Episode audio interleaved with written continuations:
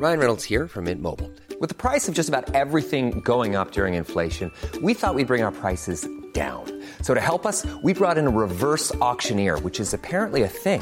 Mint Mobile unlimited premium wireless. Ready to get 30, 30, bit to get 30, bit to get 20, 20, 20, bit to get 20, 20, bit to get 15, 15, 15, 15 just 15 bucks a month. So, Give it a try at mintmobile.com slash switch.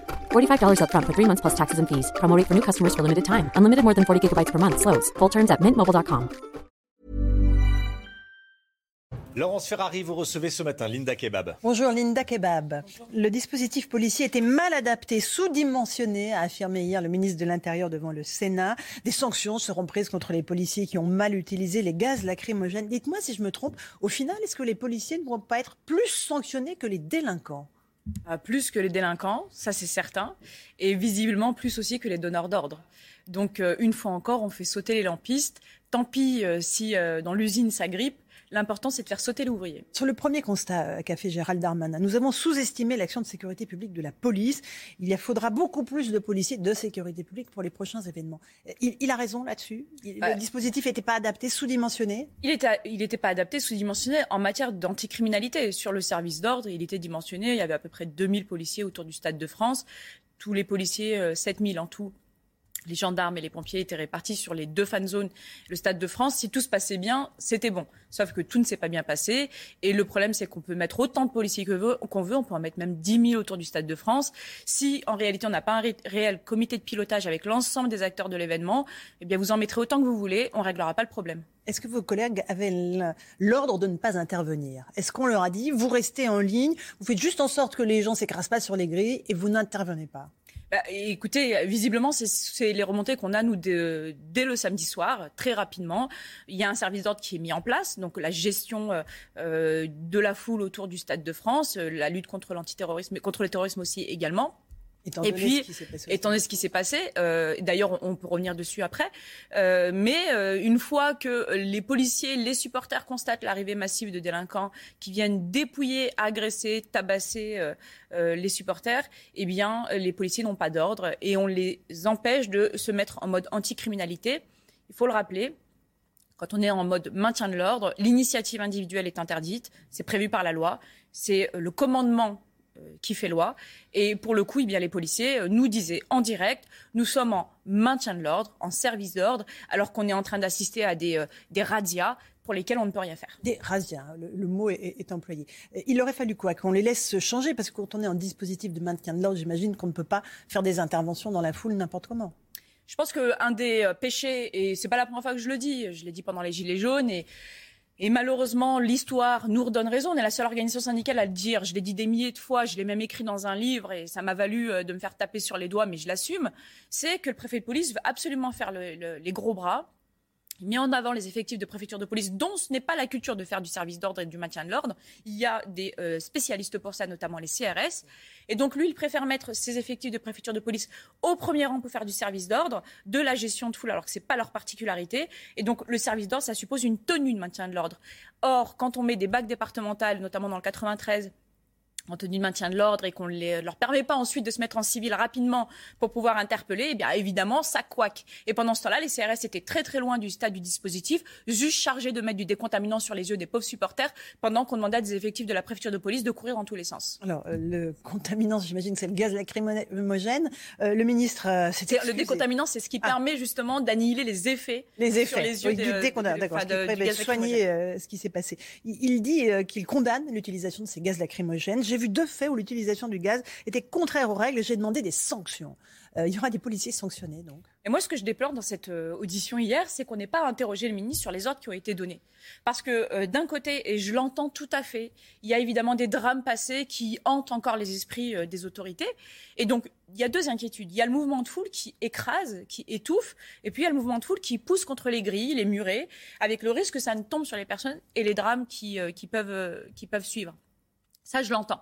Et donc, la consigne, en tout cas, c'est ce qui nous revient, nous, en tant que représentants des lamp- des lampistes, c'est on nous a dit, on veut absolument personne contre les grilles, vous vous débrouillez, vous utilisez tous les moyens de dispersion possibles, et le seul que l'on a à notre disposition, c'est le gaz lacrymogène. en grenade ou euh, en flacon, et en l'occurrence là c'était plutôt en flacon, vous vous débrouillez, on veut personne contre les grilles parce que sinon ça va faire un appel pour d'autres personnes qui vont aussi s'amasser contre les grilles et on va perpétuellement devoir régler ce problème de foule. Donc moi je veux bien qu'on sanctionne et qu'on pinaille sur les petits lampistes qui ont utilisé le gaz lacrymogène, et parce que ça fait pas beau dans les images.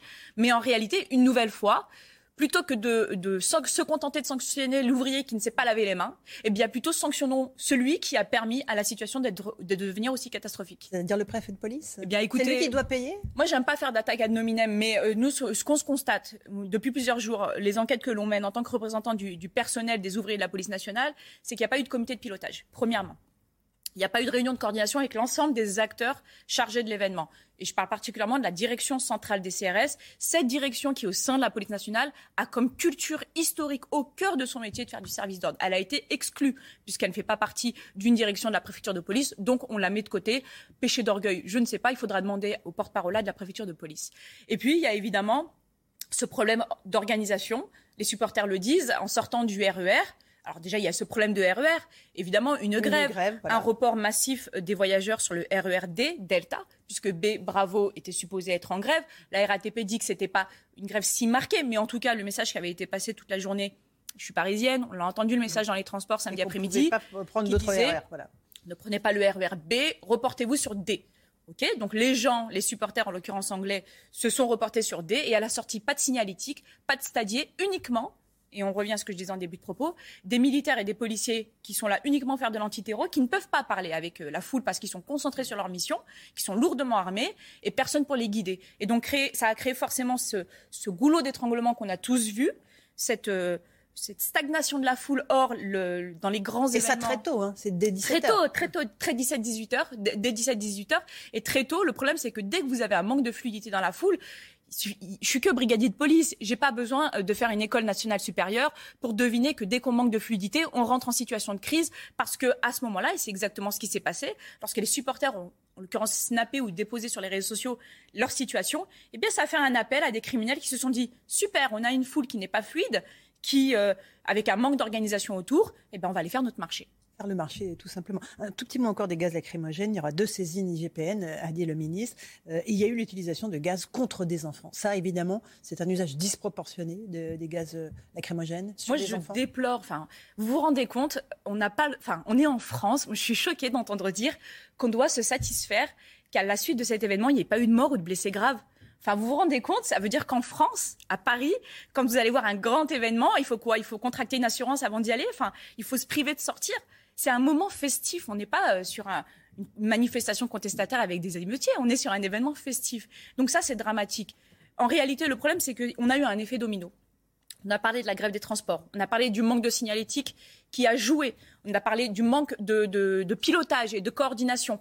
Je, c'est pas moi qui le dis, c'est le, c'est même le, FSE Football Support, euh, Supporter Europe, c'est un organisme euh, indépendant qui euh, fait de l'observation, qui est consulté régulièrement par l'UEFA, qui dit, qui dit, euh, cet organisme dit, euh, l'ADNLH, donc la Direction nationale de lutte contre le hooliganisme, ne nous contacte jamais. Donc même nous, on n'est même pas invités à pouvoir parler de la situation. C'est le fait d'avoir une foule avec cette question des phobies pour lesquelles on n'a toujours pas de fin mot. Problème de cybersécurité ou juste problème de réimpression dans un salon avec une imprimante faite maison? Et combien de phobies hein, Et combien Entre 2800, ce que dit la FFF, et les 40 000 évoqués par le ministre Moi, je suis, savez, je suis policière. Je, je, suis policière. Vous vous rendez compte, c'est euh, c'est hyper gênant quand on est policier de se dire que son propre patron pourrait mentir. Enfin, j'ai pas le droit de penser ça. Enfin, vous vous rendez compte, c'est dramatique pour un État de droit. Donc moi, je suis obligée. on les a pas trouvés les 40 000. Hein. chiffres. Bah, écoutez, a priori, on, je pense qu'il y a une poire à couper en deux entre 2000 et 20 000. Mais ceci dit, il faut aussi réfléchir à comment il peut y avoir cette édition, même 10 000, même 5 000 de faux billets et comment cela est possible. Donc il y a évidemment aussi une part de responsabilité chez une marginalité, une minorité des supporters de Liverpool, très certainement.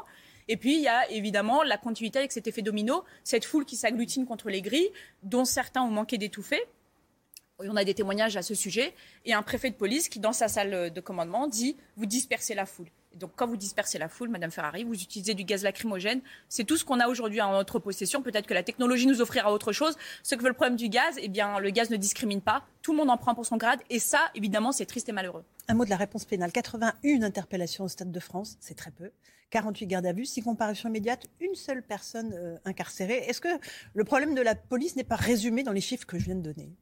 Il y a écouté déjà 80 interpellations. En effet, c'est peu au regard de ce qui s'est passé, mais ça s'explique en partie parce que les policiers ont été empêchés de pouvoir euh, rentrer en mode interpellation. Je vous rassure, les témoignages sont extrêmement concordants concernant mes collègues sur le terrain. Dès que ça a été possible, ils ont interpellé, interpellé, interpellé. Mais une interpellation, ça demande du temps, ça demande des véhicules pour amener au poste, ça demande des notifications de droit. Donc, avant de pouvoir revenir sur le terrain, ça, demande aussi une gestion administrative et un respect du code de procédure pénale. Et puis, évidemment, à l'issue, on, on est assez inquiet parce qu'il y en a un qui part en prison. On a quand même des personnes qui sont traumatisées. On a des supporters qui disent avoir été tabassés, agressés, dépouillés. On a des témoignages, même s'il n'y a pas eu de plainte, mais en tout cas des témoignages concordants de femmes qui disent avoir été agressées sexuellement, notamment des supporters étrangers, étrangères. Pardon. Et puis on a une personne en prison. Ça fait toujours moins que le nombre de policiers qui seront sanctionnés. C'est ce que je vous disais au début de, l'intervention. Euh, est-ce que le profil de ceux qui ont été présentés à la justice est un profil connu des services de police? Oui. Quel est le profil En, réalité, le, problème, c'est qu'on est dans une situation aujourd'hui où, quand on parle de délinquance et de criminalité, je ne sais pas pourquoi, mais on ethnicise, on racialise tout le temps le débat. On peut très bien euh, être dans une profonde lutte contre le racisme et dire qu'il y a un problème avec des délinquants et des criminels sans parler de leur origine ethnique, en disant qu'il y a un problème avec eux, spécifiquement avec eux, et arrêter de croire qu'il y a des sujets qui sont qui doivent être uniquement de certains partis politiques. Donc oui, il y a des euh, profils qu'on connaît bien. Il y avait des personnes avec des antécédents judiciaires longs comme mes deux bras voire même plus que ça, et euh, qui aujourd'hui eh bien, ont le sentiment de pouvoir faire du territoire français un petit peu une foire, un marché où on peut agresser impunément en ayant quasiment la garantie de ne pas se voir être sanctionné. Et puis au-delà de l'origine de la nationalité, parce que je sais que ça fait débat aujourd'hui en France. Le ministre dit je ne veux pas donner la nationalité de ceux qui ont été interpellés, ça essentialise. Est-ce que c'est ça le sujet? C'est la nationalité ou c'est peut-être euh, le statut administratif tout simplement? Vous connaissez mon combat contre les essentialisations. Je suis moi-même cible régulière d'essentialisation de part et d'autre. Trop française pour les uns, pas assez française pour les autres. Donc vous connaissez mon combat là-dessus. En revanche, moi je pense que plus que la nationalité, c'est la situation administrative des personnes. Quand des policiers me disent, je cite, je cite, parce qu'on les connaît bien, des blédards, c'est-à-dire des gens qui n'ont pas de papier, qui sont en situation irrégulière, qui sont interpellés, qui sont présentés à la justice et qui, à l'issue, se retrouvent libres parce qu'ils sont condamnés avec sursis et qui ne sont pas renvoyés, oui, il y a un problème. Ce n'est pas une question d'essentialisation, c'est une question de lutte contre la criminalité. Qu'importe la couleur, qu'importe l'origine, tous les criminels doivent être sanctionnés et s'il faut les renvoyer, on les renvoie si leur situation dit qu'ils doivent, être renvoyés. Euh, un, tout petit mot du, match qui aura lieu demain soir, à nouveau au Stade de France. Euh, autre événement sportif d'envergure avec une grève annoncée, là aussi, bis repetita, sans doute moins suivie euh, que celle de la semaine dernière. Est-ce que les mêmes causes peuvent produire les mêmes effets? Alors. Ou est-ce que le dispositif policier va peut-être un peu être repensé? J'ose croire que ça servira de leçon. J'ose croire que lorsque euh, on préserve un préfet de police pour service rendu, parce qu'il a pris son poste en pleine crise des Gilets jaunes, eh bien, on attend de lui quand même qu'il se remette au moins en question et qu'il mette en place un dispositif digne de ce nom. J'espère qu'à cette heure-ci, à l'heure où nous parlons, le comité de pilotage est mis en place, que les réunions de coordination soient à la hauteur et qu'on ait anticipé toutes les problématiques du tourniquet qui, qui ne fonctionne pas au, euh, à la possibilité euh, d'un trafic de billets ou de l'arrivée de criminels et de délinquants sur les lieux. Franchement, si sur ce coup-là, on n'y arrive pas, vraiment, on n'est absolument pas prêt pour le rugby l'année prochaine et les JO dans deux ans. La France est capable d'organiser ces grandes compétitions sans risque pour les supporters, encore une fois? La France est capable d'organiser toutes les compétitions, c'est l'histoire qui le dit. Néanmoins, je pense qu'on est en train de perdre aussi en savoir-faire la culture de la punition euh, générale, c'est-à-dire cette culture en France qu'on a plutôt que de responsabiliser les clubs de supporters ou les clubs tout court quant au comportement d'une marginalité de leurs euh, supporters, eh bien, on sanctionne tout le monde et à force d'avoir interdit les foules entières de se déplacer à l'occasion de matchs, eh bien, on a peut-être aussi perdu un peu de ça. Ce serait bien en France qu'on finisse par cibler un petit peu les responsables et d'arrêter de punir tout le monde. ça permettrait au moins de ne pas perdre cette culture de la gestion de la foule. La reconnaissance faciale, ça aurait changé quelque chose euh, dans le cas du match de samedi ou rien? Eh bien, je pense qu'avant de repasser à la reconnaissance faciale, passons déjà par des choses euh, très élémentaires, comme je, on vient de vous signaler. Mettre une signalétique à la sortie d'un RER, c'est beaucoup moins privatif de liberté que la reconnaissance euh, faciale. L'idée, c'est quand même de ne pas rentrer sur un crédit social à la chinoise. J'en ai vraiment pas envie. Moi, je suis policière, je suis très attachée aux libertés, quoi que peuvent en penser certaines personnes concernant euh, la préservation des libertés par les policiers. Donc, je ne pense pas que ce soit une solution. En tout cas, si on n'a pas mis en œuvre des choses très élémentaires, on ne va pas, on pourra aller crescendo dans, dans tout ce qu'il y a de plus euh, privatif. On n'y arrivera pas. Il faut de l'humain, il faut de la réaction, il faut de la réflexion, il faut de la coordination. On a beaucoup parlé de ce qui s'est passé au Stade de France et à raison. 65% euh, des Français se disent honteux de ce qui s'est passé. Mais il y a la violence quotidienne. évidemment, elle ne s'est pas arrêtée tous les jours euh, dans des quartiers, des rixes, des règlements de compte, des policiers agressés. Ça, ça ne change pas. Est-ce que vous avez le sentiment qu'il y a même une augmentation? Il y a une augmentation de l'agressivité, il y a une augmentation des violences, il y a une augmentation des atteintes aux personnes. Il y a quelques semaines, il y avait les chiffres du ministère de l'Intérieur qui faisaient débat sur la baisse des cambriolages. En période Covid et télétravail, je ne sais pas si on doit s'en mais il y a une hausse des atteintes aux personnes. Et ça, oui, en effet, c'est quelque chose qui est constaté, qui est statistique, qui est chiffré. Quand je parle de violence, je précise, je parle de violence hors cellule intrafamiliale, parce qu'on va nous parler à chaque fois, quand on parle de violence, de la libération et heureusement de la parole au sein des familles. Mais même des violences hors euh, cellule intrafamiliale, il y a une augmentation, c'est factuel. Donc oui, il y, a un vrai il y a un vrai problème, une vraie problématique. Et là, c'est la responsabilité des autorités publiques et de l'État. De la naissance à la fin de vie, l'État, s'il prétend être dans une république sociale, eh bien, doit prendre en charge toute cette problématique par l'éducation, la prévention, la coercition et la sanction. 30e suicide de policiers en 2022. Euh, il y a un malaise dans la police et dans la gendarmerie de la même façon qui est absolument euh, incroyable. Comment, comment, comment lutter contre ça? Écoutez, on en a parlé euh, des milliers de fois. Très honnêtement, c'est un tonneau de Danaïde parce qu'on a, on a conscience qu'on n'est pas entendu sur ce sujet. Il y a la question vraisemblablement de la multifactorialité, évidemment, qui amène à ce geste tragique. Mais aujourd'hui, euh, cinq policiers par mois, euh, on peut craindre aujourd'hui euh, une, année extrêmement sombre concernant les forces de l'ordre, alors que c'est un sujet ces, dernières années. Eh bien, cette année risque d'être pire que les précédentes. On risque d'avoir un chiffre semblable à nos pires années ces 30 dernières années il y a évidemment la question de la libération de la parole au sein de la police, qui est un vrai problème. Il n'y a pas de libération de, la parole dans la police. Il n'y a pas de protection fonctionnelle autour de la police. C'est-à-dire que le policier a ce syndrome permanent de la citadelle assiégée qui euh, pense rentrer dans un sanctuaire euh, lorsqu'il il arrive à son travail, alors qu'en réalité, il y est aussi agressé. Il y a la question du management toxique. Je ne dis pas que tous les managers dans la police sont euh, toxiques. Je dis qu'il y a un vrai problème du harcèlement qui impacte évidemment dans, euh, dans l'équilibre psychique des, personnes. Et il suffit parfois juste d'un petit déséquilibre dans la vie privée pour que l'on pour que l'on trébuche et que l'on sombre. Donc oui, il y a un vrai problème euh, dans ce programme de mobilisation contre le suicide qui avait été présenté lors du quinquennat précédent, il n'est absolument pas efficace. C'est pas moi qui le dis, ce sont ces tristes chiffres qui sont vraiment dramatiques. Il faut absolument prendre à bras le corps la question du management toxique dans la police. Je ne dis pas que ça réglera tous les problèmes et certainement pas les problèmes de la vie privée des policiers qui ont les mêmes problèmes que l'ensemble de, de nos concitoyens. Mais 36% de sursuicide dans la police, ce n'est pas normal. Ça veut dire qu'il y a forcément un facteur professionnel. Merci beaucoup, Linda Kebab, d'être venue ce matin Merci dans la matinale. À vous, Romain Desarmes, pour la suite. Support comes from ServiceNow, the AI platform for business transformation. You've heard the hype around AI. The truth is, AI is only as powerful as the platform it's built into. ServiceNow is the platform that puts AI to work for people across your business, removing friction and frustration for your employees, supercharging productivity for your developers, providing intelligent tools for your service agents to make customers happier all built into a single platform you can use right now. That's why the world works with ServiceNow. Visit servicenow.com/ai for people to learn more.